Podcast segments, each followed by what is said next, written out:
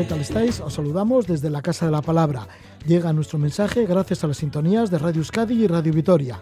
Enseguida nos visitan aquí en el estudio Lesella Larrañaga y Alex Gutiérrez, artífices del documental de naturaleza Natura Visía. Esta semana se estrena este documental en diferentes localidades como Donosti, Bilbao, Gasteiz, Iruña, Durango, también en Madrid, Valencia, Barcelona, Sevilla. En el documental Natura Visía se muestran imágenes de la biodiversidad existente en Euskal Herria, desde la vida animal en nuestro litoral, pasando por el bosque, por las montañas, para terminar en el desierto de las Bardenas.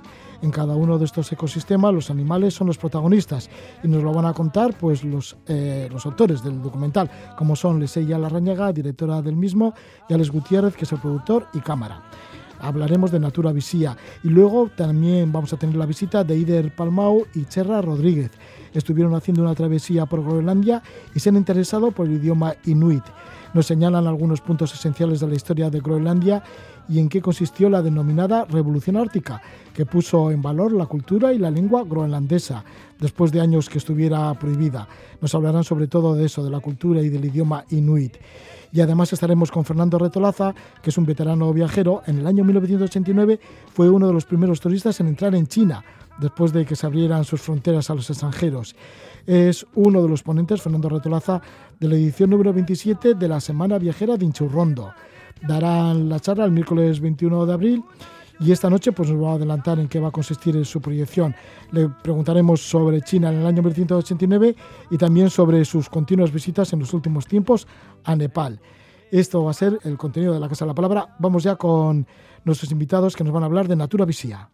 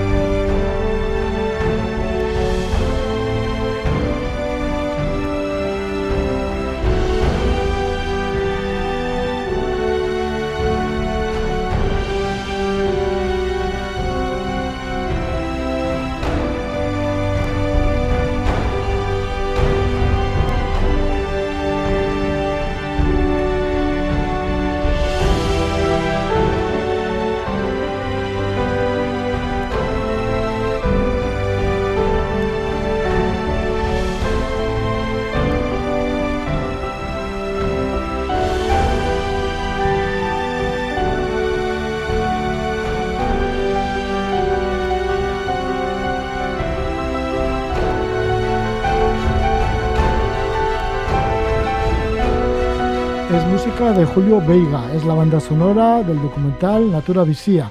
Natura Visía, que es un largometraje y también una serie de ocho capítulos sobre la biodiversidad existentes en Euskal Herria.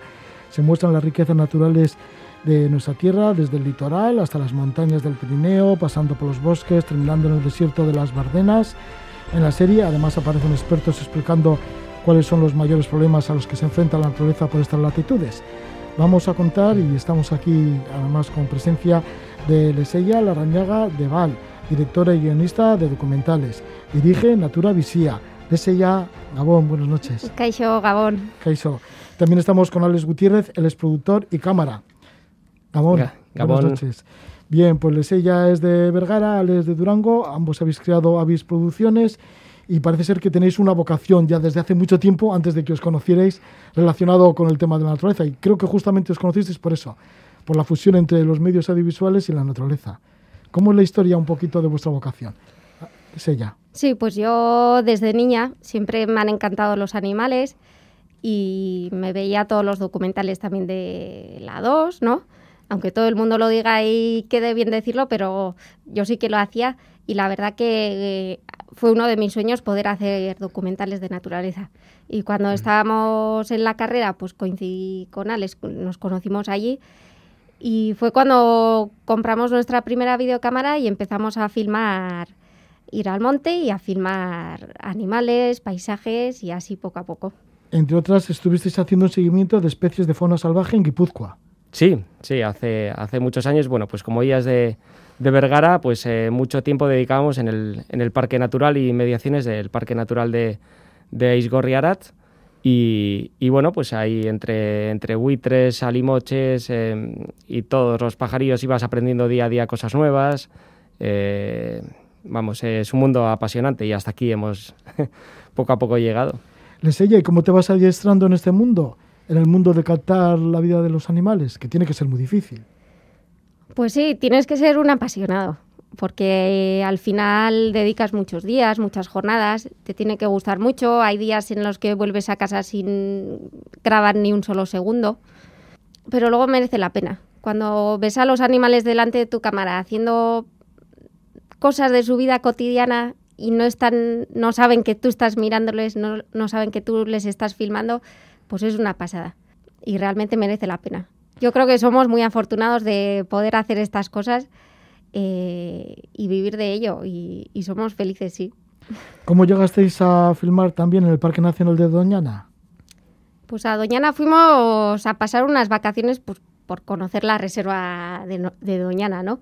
y nosotros como éramos amantes de los animales y la, y la, naturaleza, pues quieres ir allí a ver todas las cosas que hay. Y en un viaje que, estábamos allí con nuestra videocámara, pues si veíamos al lince, veíamos a más especies, ¿no?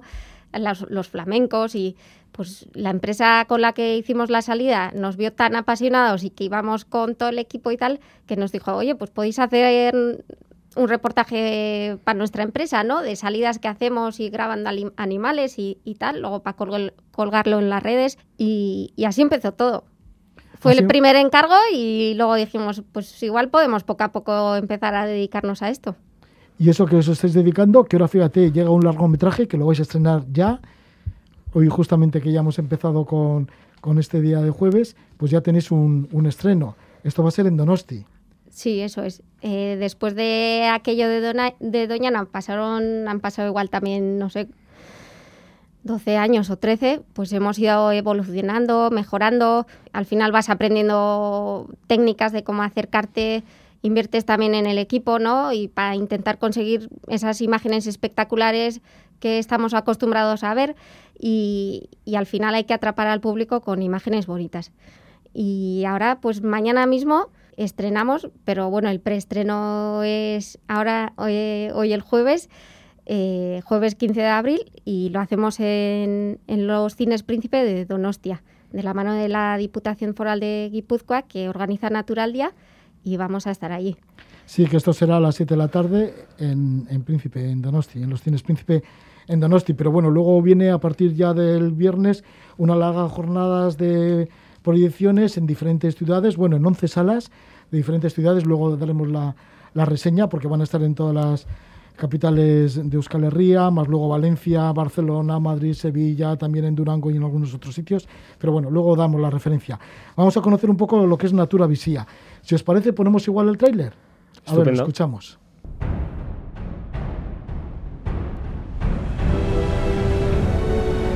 Un mar embravecido, bosques de mil colores, montañas de paredes inexpugnables, ríos de agua infinita.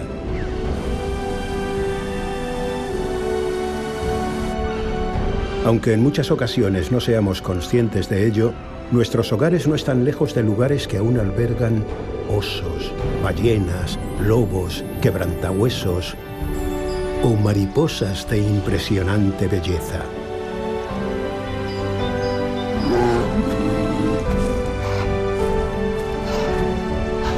Es un territorio pequeño, pero con un sinfín de ambientes.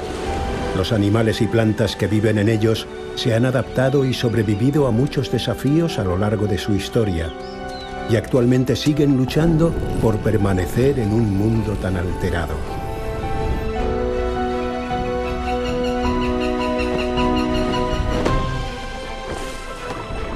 Desde las frías aguas del Cantábrico a las inhóspitas cumbres de los Pirineos, este es un apasionante viaje para conocer algunos de los lugares y seres vivos más sorprendentes de nuestra naturaleza.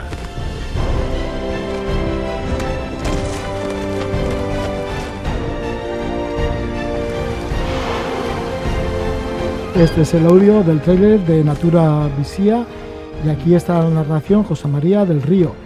También hay otro narrador, pero ya en la versión en euskera, que es Kiko Jauregui, de este largometraje. Así que tenéis también a gente de lujo. Sí, la o verdad sea, que... Habéis poder... apostado por todas. Sí, eh, los documentales de la BBC son nuestra referencia y un modelo a seguir desde, desde siempre. Y, como José María del Río es el que dobla a David Attenborough, que es el narrador de todos estos documentales de la BBC, de Planeta Tierra, eh, Blue Planet, pues dijimos, podemos intentar contactar con él y ofrecerle que ponga voz a nuestro documental, porque para nosotros era un sueño, la verdad. Y fue una sorpresa cuando nos dijo que sí, que se animaba a hacerlo y poder contar con él ha sido, ha sido una pasada. ¿Cómo habéis abarcado todos los aspectos o diferentes aspectos, desde los cetáceos, o sea, desde los temas marinos, pues pasando al tema de los osos en las montañas, con su letargo invernal de los osos, a meteros también con el quebrantahuesos, o también como símbolo también del cartel está una mariposa, que habéis seguido toda la metamorfosis de la mariposa. Sí, es, de hecho es una de las historias principales. Realmente, bueno, nosotros somos más de, montaña, pero como queríamos abordar pues todos los ecosistemas que aquí encontramos, pues nos hemos tenido que embarcar eh, de manera literal eh, hemos disfrutado muchísimo grabando los cetáceos aquí mismo, desde Bermeo, desde Santurci. Eh, hemos pasado mucho frío en la alta montaña, unas jornadas muy duras, eh, con desorientación incluida, que se te cierra la nieve y no, no, no ves nada. Cada uno de los animales protagonistas de, del, del, documental nos ha hecho disfrutar con sus grabaciones, nos ha, nos ha hecho pasarlo mal también, porque hay algunos que se dilatan mucho en el tiempo, que no, que no consigues lo que buscas, y otros tantos que se han caído de, un guion inicial que, hay veces que se complican y como todo lo que hemos rodado, eh, a excepción de una especie, eh, que es el invertebrado, es la mariposa, todo es fauna salvaje, eh, conlleva un tiempo mucho más dilatado. Entonces, pues esto hace que, que, vamos, sea todo más, más complejo, pero más enriquecedor al mismo tiempo. ¿Cómo habéis podido hacer filmaciones? Pues tanto en el aire, porque si hay imágenes desde arriba, ¿no? Hechas con dron, y también sumergiéndote también en los fondos, porque sí que aparecen grandes cetáceos sumergidos y además desde una inmersión. Sí, pues eh, gracias a la colaboración de, de Quique Talledo, eh, que está aquí en Castro, que está muy cerca, eh, hemos podido grabar la vida marina bajo, bajo el agua, no solo los cetáceos, por supuesto, también, que que bueno, que es, eh, que es un mundo apasionante, pero también eh, pequeños eh, animalillos de bajo el agua que, que, darán sorpresas, gustarán y que nos han sorprendido a nosotros visiblemente. Sí, Alex, y además eres piloto de dron. Sí. Con título. Sí, sí, con título. Sí, porque muchas veces, mm, sobre todo en el tema de la naturaleza, hay que tener un título, ¿no? Pues para, para conocer un poco cómo, cómo funciona perfectamente el dron y luego, sobre todo, para, si es de naturaleza, para empezar las zonas de crías. Correcto, lo dices muy bien y es interesante remarcar esto, porque aunque tengas un título de, piloto de dron, eh, eh, durante, vamos, durante el tiempo que tú estás estudiando para ello, tampoco se te enseña que hay periodos de cría, no se te enseña que, tienes que evitar esto y lo otro, de hecho, eh, bueno, pues se ve un poco de todo.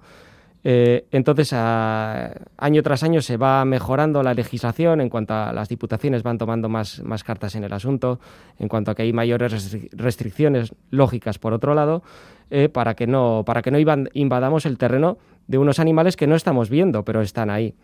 Entonces es, es un arma de, doble filo en el sentido de que eh, nos permite captar unas imágenes muy interesantes, muy atractivas, pero sin estar dándonos cuenta puede que estemos eh, alterando, eh, vamos, alterando la vida normal de unas especies que muchas veces igual ni sabemos que existen, ni menos que estén ahí. Les ¿cuáles son los trucos que habéis aprendido a lo largo de tanto tiempo para captar la vida animal sin molestar a estos animales? Pues nosotros desde siempre hemos tenido mucha ética y por encima de las grabaciones está el bienestar y, y están los animales. O sea, eh, preferimos abortar una grabación eh, antes de perjudicar a esa especie, ¿no?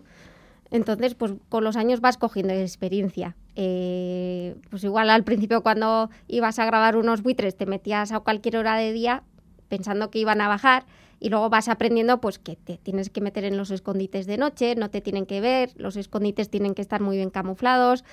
Con los mamíferos es más complicado aún porque tienen un mayor olfato.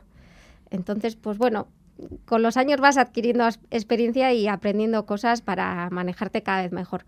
Y para este documental también hemos usado cámaras remotas por control remoto y con ellas hemos podido filmar también al bisón europeo, el mamífero más amenazado de Europa. Y la verdad que ha sido una sorpresa porque no esperábamos filmarlo, está fuera de guion porque es un mamífero muy, muy, muy escaso. Y, y, hemos obtenido imágenes muy, muy bonitas de su vida cotidiana y muy chulas que yo creo que, que van a servir porque además intentamos transmitir un mensaje para concienciar al, al público. Sí, también en cuestión de cetáceos, ya has dicho que el bisón europeo es muy amenazado y es muy difícil de captarlo, pero sin embargo parece que os ha sorprendido por allí, no sé si en algún momento de la grabación ya apareció el bisón, el bisón europeo, ¿no? Pero también parece que habéis captado pues historias inéditas de los cetáceos, momentos inéditos de los cetáceos, de su vida cotidiana. Eso es. Eh, no podemos desvelar porque queremos que, pues eso, el público que vaya al cine y le pille un poco de sorpresa este momento, ¿no? Pero sí, hemos conseguido filmar y de sorpresa además un momento íntimo en la vida de unos cetáceos y que nunca se ha filmado. Y aquí, eh, en nuestra costa, o sea, cerca de nuestras casas. Y es un momento muy impactante. Yo creo que va a tocar el corazón de, de las, o sea, de las personas que se acerquen a verlo. ¿Cuáles son las amenazas que tienen estos animales? Pues muchas y se acumulan. Eh, ¿Nos referimos eh, concretamente a los cetáceos, a la vida marina o...? Bueno, en general, ¿no? De todas estas bellezas que habéis captado en, en este documental, en este largometraje, Natura Visía. Pues el principal problema que tiene el mar es el plástico. Lo conocemos todos, pero es que es una realidad. Nosotros haciendo salidas no hay salida que no veamos un globo de, helio, eh, siempre son cuatro o cinco, eh, y muchas cosas más, muchas bolsas, mucho, mucho de todo. Entonces, eso por un lado. Y luego, eh, en el interior, el cambio climático, aparte de que el cambio climático incide también a, a, la vida marina, está subiendo la temperatura del mar, están desapareciendo algas, están desapareciendo especies que dependen de esas algas, por ejemplo. Y luego aquí, pues los cambios bruscos de, tiempo eh, asociados al cambio climático está trayendo que, están trayendo que, muchas especies pierdan puestas, eh, etcétera. Luego, bueno, pues las alteraciones humanas, por supuesto que también están, eh, están en la cabeza de los problemas. somos mucha gente, habitamos un espacio muy pequeño y, hay especies que se adaptan a esto y hay otras que no lo llevan tan bien. Entonces, es interesante dar a conocer que tenemos, dónde lo tenemos más o menos, en qué, en qué ecosistemas existen, para que seamos conscientes de que aunque no lo veamos, están ahí y que tenemos que respetar un poco eh, bueno, pues los senderos, eh, no invadir mucho su, su, su, zona, respetar y sabiendo que estamos haciendo algo bien, no solo una restricción, sino saber que estamos colaborando en que ese bicho tan maravilloso siga pudiendo estar ahí con este trabajo veíamos eso, es ¿no? ¿no? que teníamos entre nuestras manos poder dar un mensaje, poder transmitir y, enseñar algo a todas esas personas que vayan a ir a verlo, porque hay que educar mucho. O sea, estamos, venimos de la naturaleza, pero estamos muy alejados de ella. Y mucha gente se sorprende al, ver que todas estas especies habitan tan cerca de nosotros. Sin irnos a África o a cualquier otro lugar del mundo, Aquí cerca habitan muchas especies maravillosas que merece la pena conservar y, hacer algo por ellas. Llega un momento emocionante, el del estreno de este largometraje, Natura Visía, que ya hemos dicho que estará, eh, para empezar, este mismo jueves, 15 de abril, en los cines Príncipe de Donosti, a las 7 de la tarde. Habrá además coloquio, estaréis presentes vosotros también para presentarlo delante del público y hablar de ello, dentro de las jornadas de Natural Día. Pero además de esto, a partir del viernes ya en diferentes ciudades. ¿Cuáles puede ser la lista de estas ciudades y los cines? Pues vamos a estar en Donostia también, en los cines Príncipe, en Bilbao en los Golem y en los Multi, en Pamplona Golem La Morea y Yamaguchi, en Vitoria Florida, Durango Zugaza, Valencia en el ABC Park, Barcelona Cines Boliche, Madrid Golem y Sevilla Cinezona. O sea, en total 11 salas, un montón de sitios. Ya, muy bien. Bueno, pues ahí tenéis un, un gran estreno con tantas proyecciones en tantas ciudades. Y además de todo esto, luego se prolongará la idea con una serie, una serie para televisión, ¿no? De ocho capítulos más. Eso es. Eh, pero ya esta vez en la serie eh, tenemos la presencia de, un presentador que va a ser Alberto Iñurrategui y Alberto irá recorriendo eh, distintas zonas geográficas de Euskal Herria, desde la costa, el litoral, hacia los Pirineos, valles, bardenas, montañas, bosques, agua dulce y en cada una de ellas y en estos capítulos pues conocerá y hablará con expertos que, que trabajan en el medio ambiente, ¿no? que están haciendo pues una labor ahí fuera en el medio para conservar un una especie, un lugar. Es gente que, que apasionada de, la naturaleza también, que se está dejando la piel por conservar y hacer algo por ella y que, y que la, pues eso, la mayoría del público no, no los conoce, ¿no? Y queremos ponerlo en valor también.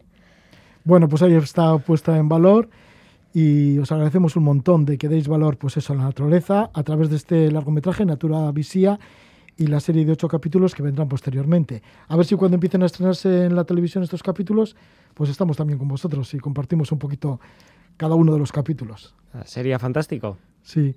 Bueno, pues muchas gracias y que vaya bien con el estreno hoy mismo, ya metidos en jueves, en los cines Príncipe de Donostia a las 7 de la tarde. Muchas gracias por estar con nosotros. Lesia Larrañaga de Val, directora y guionista de este documental. Un abrazo. Muchas gracias, Roger. Alex Gutiérrez también, que vaya todo muy bien, productor y cámara. Es que ricasco, buenas noches, Gabón. Gabón, pues después de hablar de Natura Visía, ahora vamos a hablar de Groenlandia y lo vamos a hacer a través de Ider Palmou y Cherra Rodríguez. Sobre todo vamos a hablar de su idioma, del groenlandés.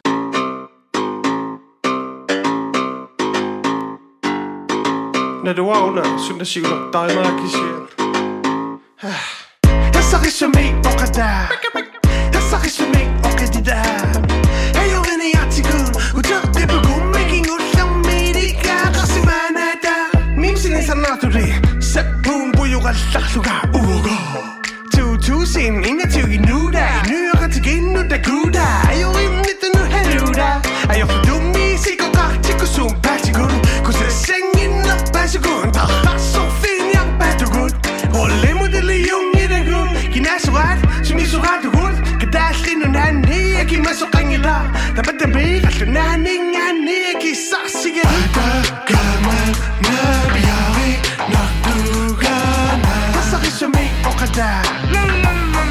Es el cantante groenlandés de rap, Uyarak.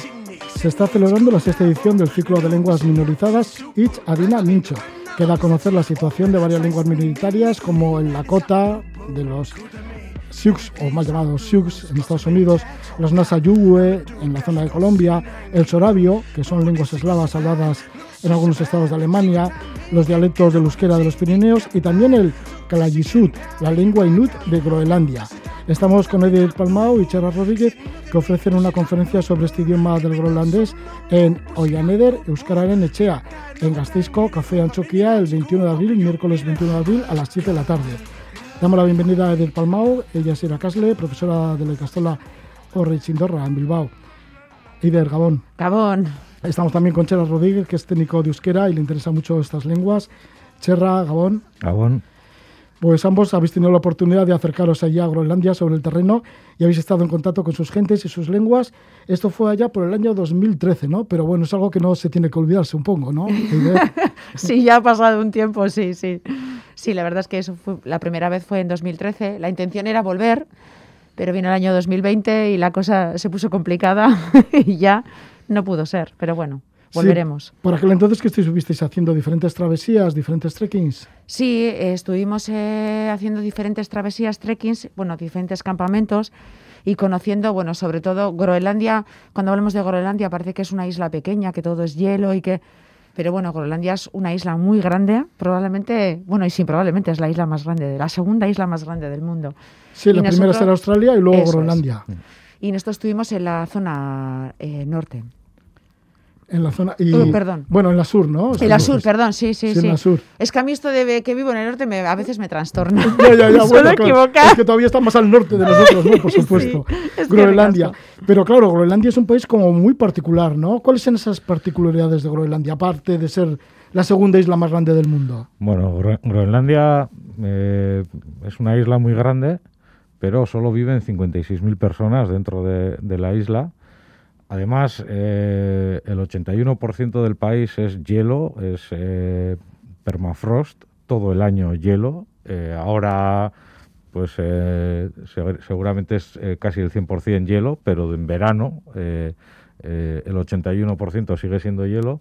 Además, en Groenlandia, pues no hay carreteras, no hay trenes, no hay árboles. Es un país curioso. ¿Cómo que no hay árboles? ¿No se ve nada de árboles? No, No. no. hay, no hay arbolado, no, no tienen eh, suficiente eh, tierra como para y suficiente calor como para crecer árboles, no, no hay ningún árbol. Luego, cuando hacíais el trekking, ¿cómo os dirigíais? Porque tampoco habrá muchos caminos así. No, eh, habitualmente nos movíamos eh, bien en barco, entonces eh, con los propios inuits eh, nos iban llevando a las diferentes zonas donde íbamos a hacer los trekkings. Y bueno, pues allí desembarcábamos literal, desembarcas, saltas del barco con la mochila, las bidonas de la comida, las tiendas de campaña, saltas y si bueno, y si tienes suerte y no te mojas, pues bien, y si no, saltas al agua. Entonces íbamos luego haciendo diferentes trekkings. Y luego dependíamos siempre, bueno, pues eh, que nos volvieran a recoger, porque allí te tienes que, en verano, entre los fiordos se mueven en barco.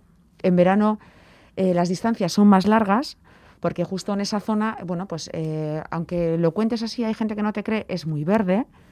No hay árboles, pero es muy verde. Entonces, en verano las distancias son más largas porque se tiene que navegar por los fiordos y es complicado debido a los icebergs.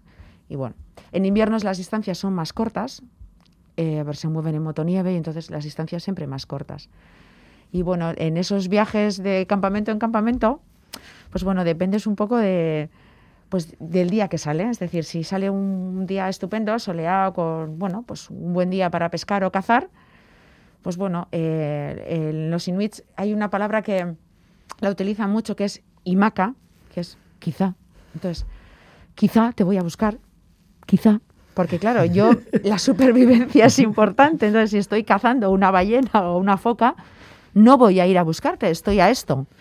Entonces, pues muchas veces dependes, bueno, pues Sí, de ellos. Claro, porque el tiempo también pasará de manera distinta. Sí, es muy diferente. es Y además sus costumbres y tradiciones, fíjate, habrán estado durante tanto tiempo tan aislados, porque una de las cosas que también llama mucho la atención es que arreglan los conflictos con duelos cantados, Sí, eso es. con duelos poéticos.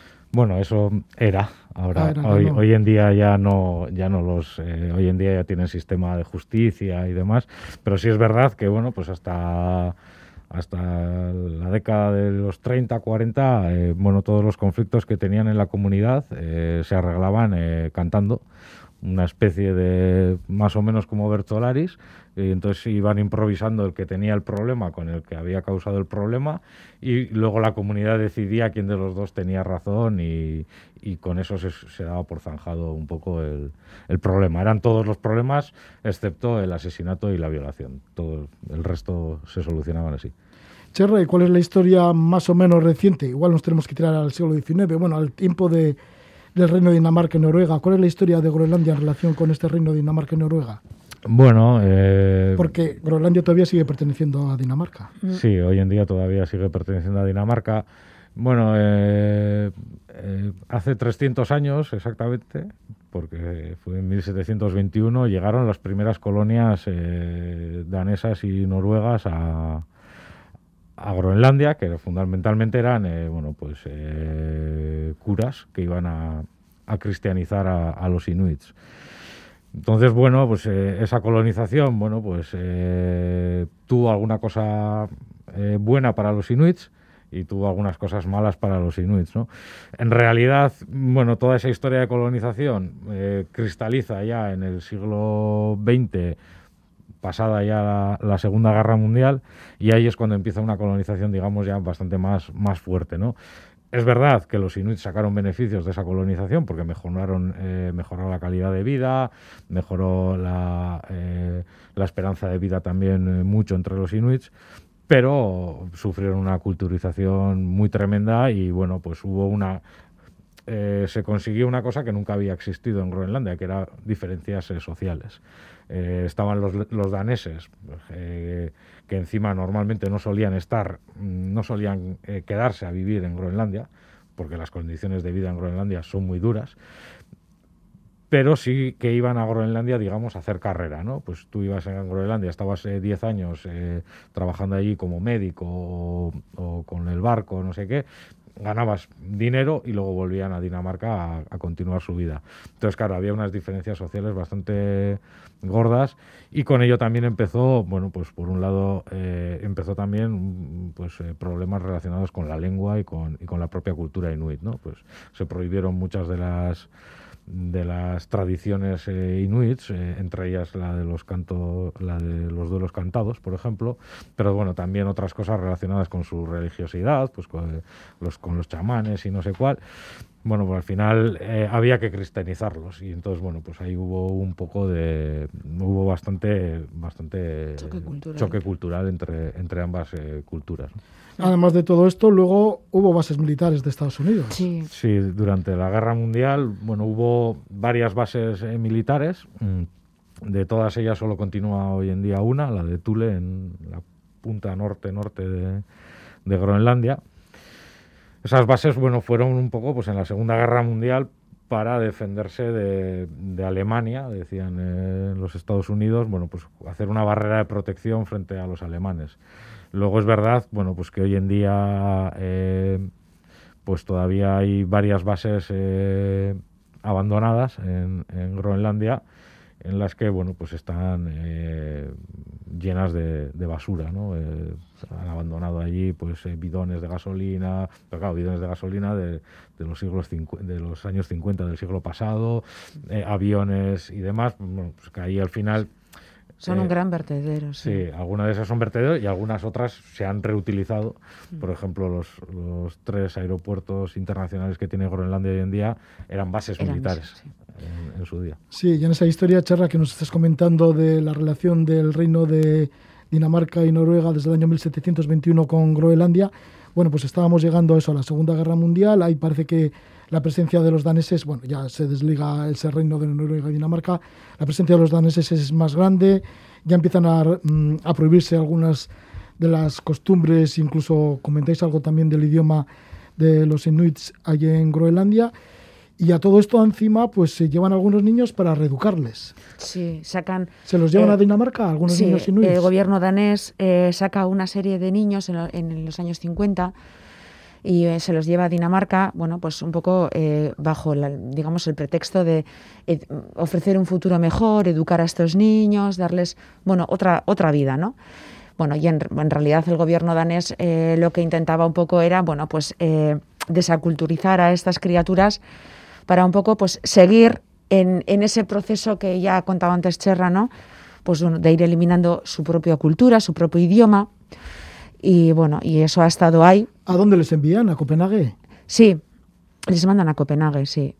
¿A centros de reeducación? A cien- sí, a colegios, les ofrecen una educación, pero para su sorpresa, esto el gobierno danés no se lo esperaba. Eh, estos niños, cuando Sí, crecen, porque llegaron a estudiar vuelven. a la universidad sí, y todo, sí, ¿no? sí, sea, estudian ya sus, todos los estudios completos. sus estudios completos, sus carreras, pero para su sorpresa no se quedan en Dinamarca, sino que vuelven a Groenlandia, a su país.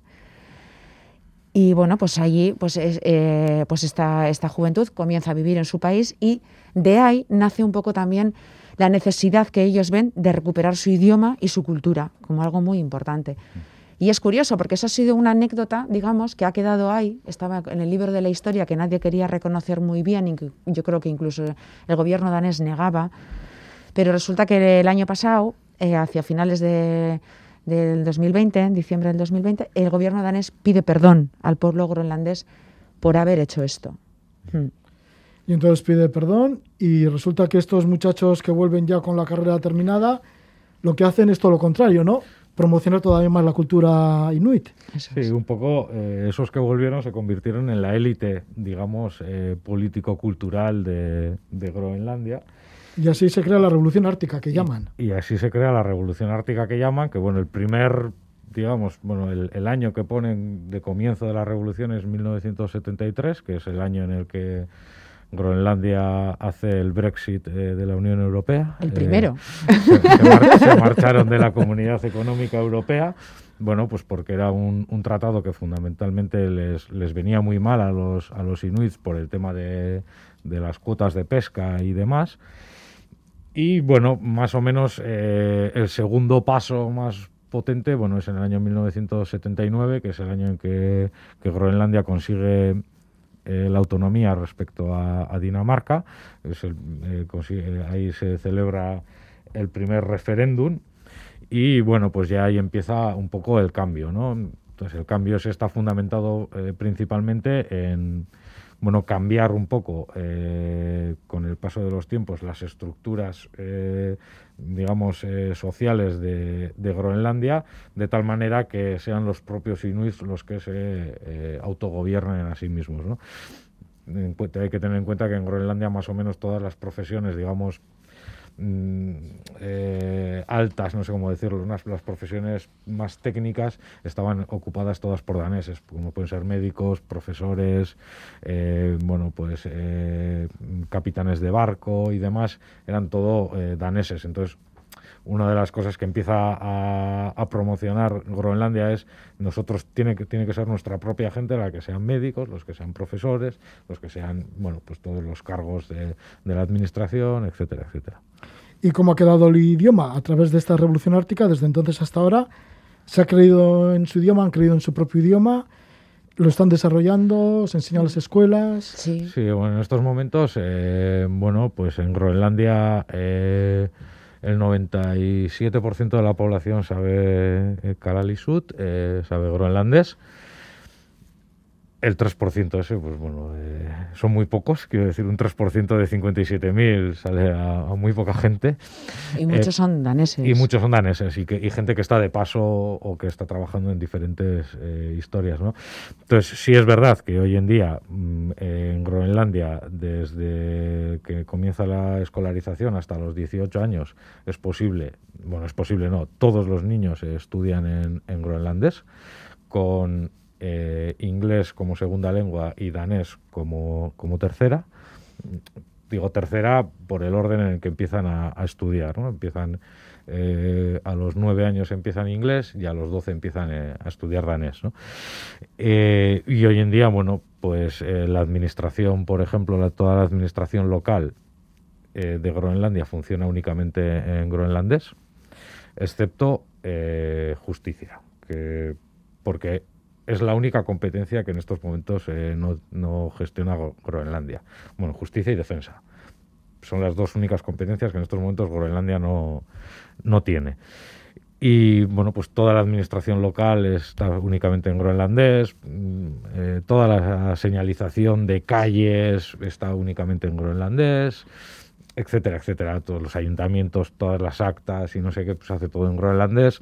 Y es un idioma que se nota, se nota que bueno, pues eh, está vivo y bueno, pues que prácticamente todo el mundo habla en, en groenlandés. Es verdad que de una determinada edad hacia abajo, no sé, 40 años hacia abajo, todos saben también hablar eh, inglés y una gran mayoría danés.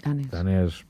En danés andan un poco más flojos, dicen ellos. Yo no, yo no sé hablar danés y no, no lo puedo decir, pero bueno, en inglés se, com- se comunican perfectamente todos, ¿no? Sí, no tienen ningún problema. Sí, así que está resultando esta revolución ártica en Groenlandia con su idioma, el Kalaallisut, y de esto van a hablar, van a dar una charla dentro de lo que son el ciclo de lenguas minorizadas Itz Adinamincho, que se va a dar en Ollaner, Euskal Echea, en Gastico Café Anchoquia, el miércoles 21 de abril a las 7 de la tarde. Y los conferenciantes son nuestros invitados, así Eider Palmao, muchísimas gracias por venir. Bai, eskerrik asko. Chara Rodríguez, eskerrik asko. Es que Bai.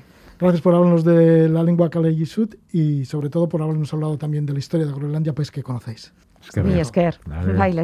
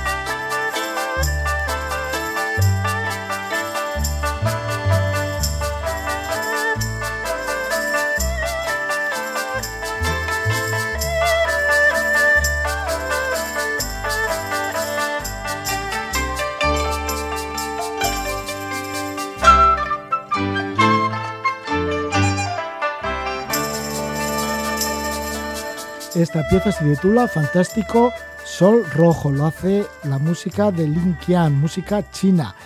Y es que nos vamos a dirigir hacia China, pero una China de hace bastantes años, del año 1989, cuando justo se abría al turismo este gran país. Allí estuvo Fernando Retolaza. Fernando Retolaza va a estar participando en las jornadas de la Semana Viajera de Inchourrondo, que esta vez ya cumplen la edición número 27, o sea que son muy veteranas. Y es que además Fernando Retolaza estuvo en la primera edición, estuvo en la primera edición y regresa de nuevo y estará dando la charla el miércoles 21 de abril a las 7 de la tarde en Ichaurrondo, en el Centro Cultural. Fernando Retolaza, que realiza viajes junto con su mujer, Bacarne Lejalde, desde finales de la década de los años de 1970. Primero con un día 6 por Europa y en los 80, en la década de los 80, ya como mochileros, pues se lanzaron a otros continentes, estuvieron visitando Sri Lanka, Indonesia, Brasil, hasta que en julio de 1989 entraron a China. Le damos la bienvenida a Fernando Retolaza. Gabón, buenas noches, Fernando. Gabón, Gabón Roger. Fernando, pues sí que es un nuevo reencuentro con esta semana viajera de Inchaurrondo. Eh, sí, feliz porque después de 27 años poder estar otra vez aquí, pues es de estar contento. Sí, que esta vez, sí, además sin parar de viajar, digo. Sin parar de viajar, porque fíjate los viajes que te has pegado desde que empezaste con el Dian 6. Sí, sí, sí. ¿Y cómo era por aquella época con el Citroën? Pues bien, porque gastaba poco y, y andaba mucho. Pero muy bien, en aquella época al principio pues eh, recorrimos eh, toda Europa eh, bastante bien. en la época que existía Yugoslavia y, y por toda Europa bien, salvo cuando entrábamos en Gran Bretaña que allí había que conducir por la izquierda y era un poco más lioso. Sí, pues has conocido unas realidades que ya no tienen mucho que ver. Pues sí, has nombrado Yugoslavia, pero también cuando estuviste en China era justamente cuando se abrió, ¿no? Cuando se abrió el visado de turista. Era julio del año 1989. Porque ahí coincidirían muy pocos visados, ¿no? ¿O pocos estabais por allí como turistas? Eh, pocos no, eh, nadie. Eh, porque el, se cerró, China se cerró el, bueno, la, la rebelión hubo, fue el 4 de junio y abrieron más o menos, yo creo que el 15 de julio así abrieron eh, la frontera para pedir visados y, y daban visados eh, si querías para eh, en un día o en dos días o, en un mes, ¿no? Y comprábamos un visado que te concedían en dos días y pudimos pasar de Hong Kong a, a China. Nosotros en enero por ahí habíamos comprado el billete de Hong Kong y cuando se cerró, sí, era de Londres a Hong Kong y cuando se cerró el país pues dijimos eh, bueno pues cuando lleguemos a, a, Hong Kong pues de ahí pues saldremos hacia Tailandia o hacia algún país de, de allí de, de Asia pero no queríamos perder el billete tampoco. Entonces eh, casualidad pues tres días antes de de llegar nosotros allí pues eh, abrió la frontera. Entonces esperamos y, y pudimos comprar el billete para bueno el visado para para avisar y hacer el circuito que teníamos pensado ¿Cómo os veían los chinos por aquel entonces? Porque erais de los primeros extranjeros que entrabais.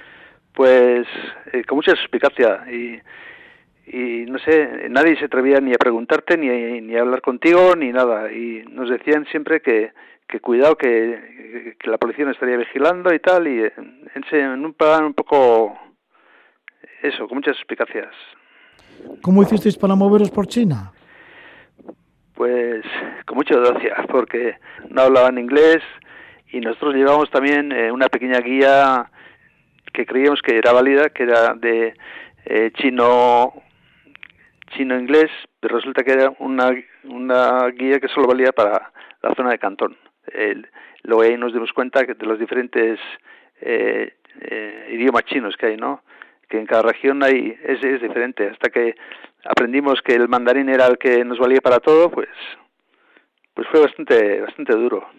Así que todo resultaba nuevo, porque claro, erais de los pocos que estabais dentro, o bueno, no conocéis a ningún otro turista por allí, y además para los chinos era como que mm, parece que no se querían acercaros demasiado hacia vosotros, y a esto seguramente que había lugares en donde estaba totalmente prohibido para el extranjero.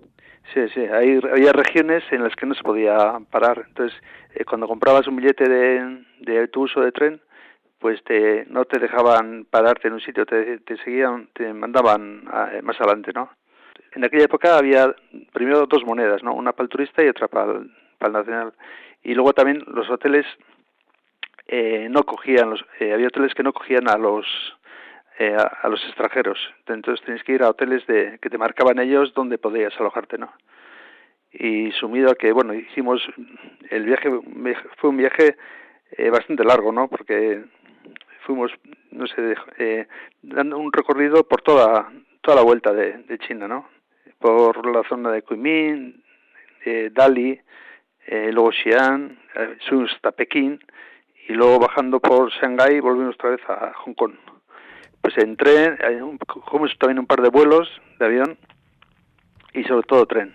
Eh, una en un- una estación de tren, una gente muy amable nos hizo un papel en chino en la que decía que pedíamos un- dos asientos eh, para ir de una ciudad a otra y tal día. Entonces, nosotros rellenamos en chino eh, el nombre de la ciudad, pues, por ejemplo, para ir de, de, no sé, de, de Kunming a Xi'an, pues rellenamos es- esas, en, en chino rellenamos los, eh, las ciudades y el día, porque una cosa muy importante era, cuando llegabas a una ciudad, pensar cuántos días ibas a, a estar en esa ciudad y luego eh, igual tres o cuatro días o cinco lo que sea y comprar el billete de salida. Porque costaba mucho el, el comprar el billete de salida. Las colas eran infernales eran eh, larguísimas y, y ese era un, un eso, un hándicap importante para la hora de viajar por allí ¿Cómo estaba Pekín en el año 1989, en julio de 1989? Que un mes antes, el 4 de junio, sí, hubo los sucesos de Tiananmen. sí, pues o sea que la ciudad estaría muy controlada. estaba todo, todo, había todo policía, todos soldados y en la plaza no, no podía estar, no, en esa zona no, no dejaban entrar. Sí pudimos visitar las murallas, por ejemplo, pero estaban prácticamente con muy poca gente, o sea, en algunos tramos incluso vacías, cosa que ahora será impensable, ¿no? Pero tenemos fotos de la muralla completamente vacía. Sí, El problema era, era ir hasta allí porque, claro, no había tampoco ni oficinas de turismo, ni había agencias de viaje, era todo con autobuses locales o urbanos, o, y aquello es muy grande. Ya, y eso fue la visita de Pekín, de la muralla china, y luego también visitaste Shanghái. Seguramente que el Shanghái que conociste en el año 1989 y el de ahora no tendrá mucho que ver. No, no, hemos visto fotos de, bueno, y ves en, en documentales, ves todos los, todo el skyline que hay ahora, que antes era completamente, hay un, algún hotel famoso que hay allí grande, unas torres grandes, pero no había rascacielos ni nada de eso. O sea, era todo, este, todavía es, el barrio francés todavía era, era como el que dejaron yo creo que los franceses. Es que toda la, gente hacía vida en la calle, dormían en la calle, bueno, también hacía mucho calor, ¿no? Pero eh, la vida se hacía en la calle y las casas tenían pues una altura o dos alturas, todo lo más. Fernando, seguramente que os gustaría volver de nuevo a China, ¿no? Para conocer la ruta que llevasteis, pero evolucionada desde el año 1989 hasta hoy en día. Pues y comprobar sí. todos los cambios, porque tiene que ser como otro país distinto. No, es otro país distinto, seguro. No sé, es, sí, sería yo creo que impresionante el ver la, la diferencia. Habría que ir con, con, los, con las fotos del 89 y comparar con las de ahora. Ya, sería muy interesante eso, ¿eh? sí. Fernando, pues mira, la primera vez que estuvisteis allí en las jornadas de la Semana Viajera de Inchou Rondo, pues Sí. disteis una charla sobre China, ¿no? Recién sí. llegados de allí, en julio de 1989, ese verano. Y ahora vuelves de nuevo, pero esta vez no vas a hablar de China, supongo que no tanto, pero sobre todo lo vas a hacer de Nepal. Bueno, voy a hacer un recorrido de un poco de, de varios países eh, en los que hemos estado desde el, desde el 94, que fue la primera exposición, hasta ahora, ¿no? Un, poco ver eh, por dónde hemos andado y luego terminar con, con Nepal, porque eh, desde que me he jubilado, afortunadamente, pues he estado media docena de veces en, en Nepal haciendo recorridos de a, los campos base de del Himalaya. Y, y hemos conocido a mucha gente, tenemos ya algunos amigos allí y hemos estado en, en el campo base de Everest, Annapurna, Makalu, Cachejunga, eh, y es un poco ver eh, las diferentes formas de, de cómo hacer eh, o cómo se ha hecho hasta ahora eh, el senderismo allí, que es bastante fácil y agradable, y cómo se podrá hacer de, de aquí en adelante. De momento está todo el comercio en Kamandú y todo eso está todo cerrado, no hay viajes, pero bueno, están esperanzados con, con retomar otra vez el tema del turismo y, y se están preparando otra vez para, para poder ir allí. Así que os habéis pegado buenos viajes por allí y bueno, y sobre todo buenas caminatas, ¿no? Yendo al campo base del Everest, al Annapurna, al Canchajunga, al Macalu. Sí, sí, sí. Sí, Y además sé que has estado también por el reino de Mustang. sí, también, sí. Que es un, es un poco parecido a, a un campo base, pero es en, en pleno desierto.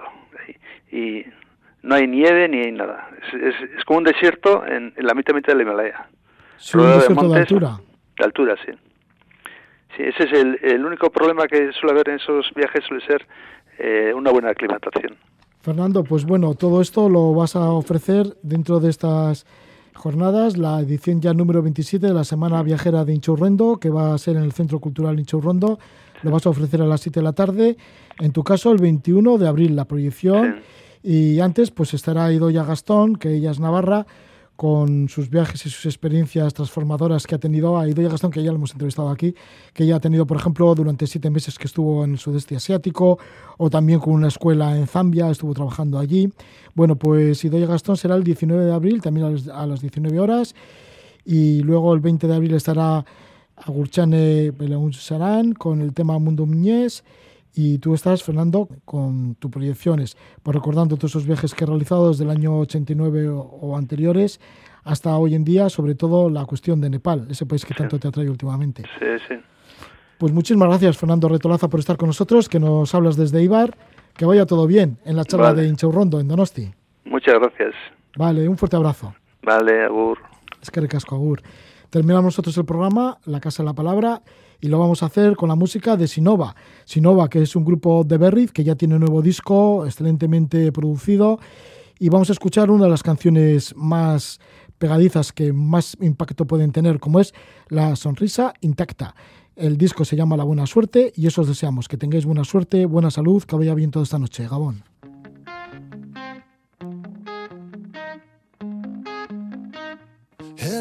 Aceleró en el charco, le vi los ojos, fue mala fe. Si todo pasa por algo, que el karma cumpla su papel. El cielo ha despertado tan extraño, le da un tono rojizo al lavapiés. Deja que lea tu mano, es otra vez la hippie que me mira raro. Siempre me dice no vas bien, con la nube negra por bandera y mi frenética tendencia hacia el estrés. Se forman islas dentro de las aceras, oasis en los que te creo ver, con la sonrisa intacta, paralizando toda una